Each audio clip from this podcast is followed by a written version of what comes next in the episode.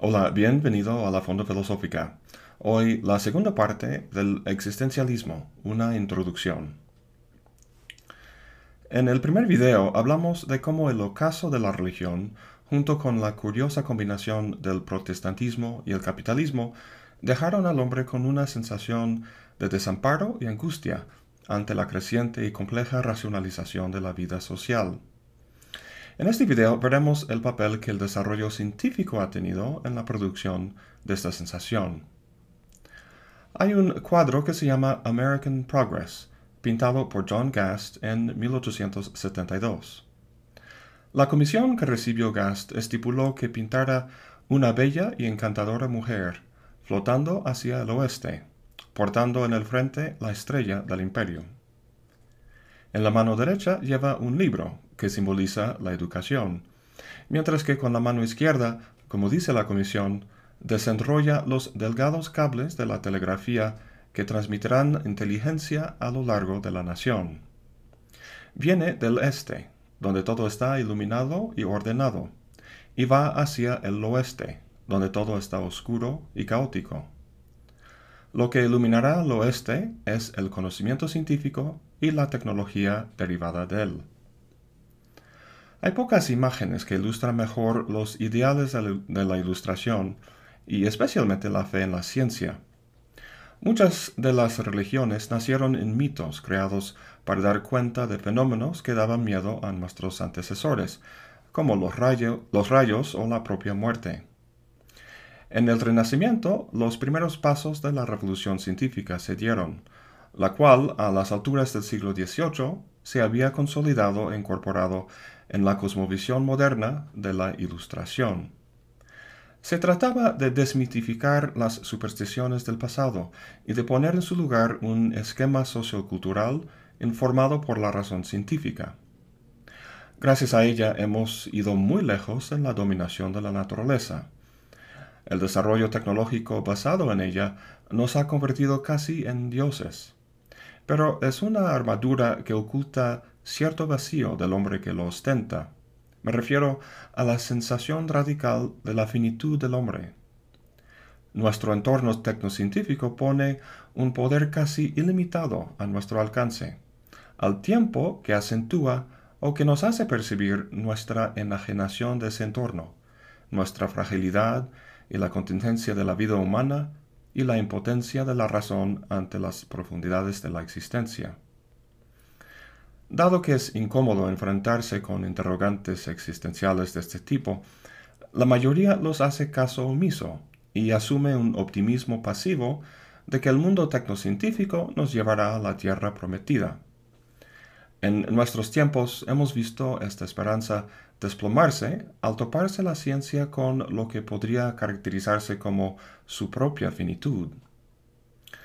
Hace más de dos siglos, Immanuel Kant, en el campo de la filosofía, estableció límites al uso de la razón.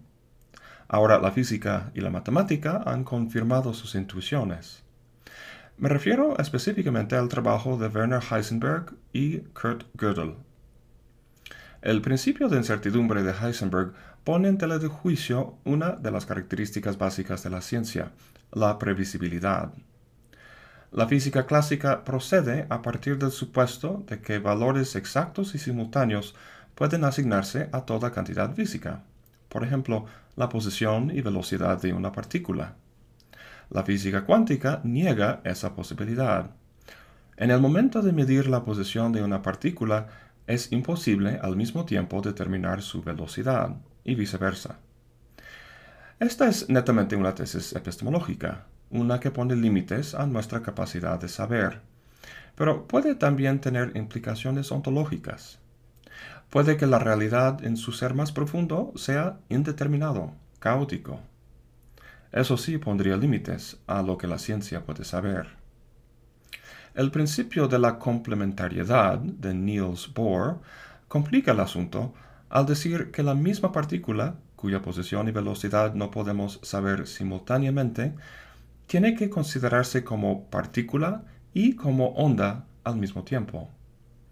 Eso hace pedazos de uno de los principios lógicos básicos, el del tercio excluso, que dice que algo es bien A o no A, pero no al mismo tiempo. Como dice William Barrett, lo sorprendente es que aquí, en el meollo de la, de la experimentación precisa, en la más rigurosa de las ciencias naturales, emerge el hecho ordinario y banal de nuestras limitaciones humanas. Pasando a la matemática, encontramos algo quizá más inquietante, ya que la matemática es el lenguaje de la ciencia, su fundamento. Kurt Gödel hizo manifiesto la finitud humana en su célebre teorema de la incompletitud. Lo que mostró, irónicamente con rigor matemático, es la imposibilidad de formalizar cualquier sistema matemático. El hecho de que la matemática siempre tendrá problemas sin solución. Bertrand Russell y Alfred North Whitehead intentaron llegar al fondo de la matemática en su monumental obra Principia Mathematica. Pero Gödel muestra que la matemática no tiene fondo. La realidad de la matemática está íntimamente ligada a la realidad de la finitud humana. La esperanza de una totalidad cerrada, de un sistema que lo pueda abarcar todo, resulta ilusoria. Como dijo Einstein, el que se rige como juez de la verdad y el conocimiento es desbaratado por las carcajadas de los dioses. Empecé este video con una pintura que ejemplificaba nuestra fe en el poder de la ciencia. Me gustaría terminar con otra pintura que refleje un poco lo que hemos visto hasta ahora sobre los límites de la ciencia y la razón. Aquí vemos una obra de René Magritte llamada La condición humana. Siempre me ha gustado la obra de Magritte porque me hace ver la realidad, una realidad que tomo de sentado, de forma distinta, muchas veces filosófica. Esta pintura no es una excepción. Se llama La condición humana, por lo que supongo que quiere expresar con esta obra algo de nuestra condición, de nuestra naturaleza. Lo que vemos es un cuarto con una ventana que da a una escena fuera del cuarto. El objeto central es un lienzo con algo pintado sobre su superficie. La escena pintada es un duplicado perfecto de la escena exterior que el lienzo cubre. Pues casi perfecto. Se nota una franja blanca que constituye uno de los lados del lienzo.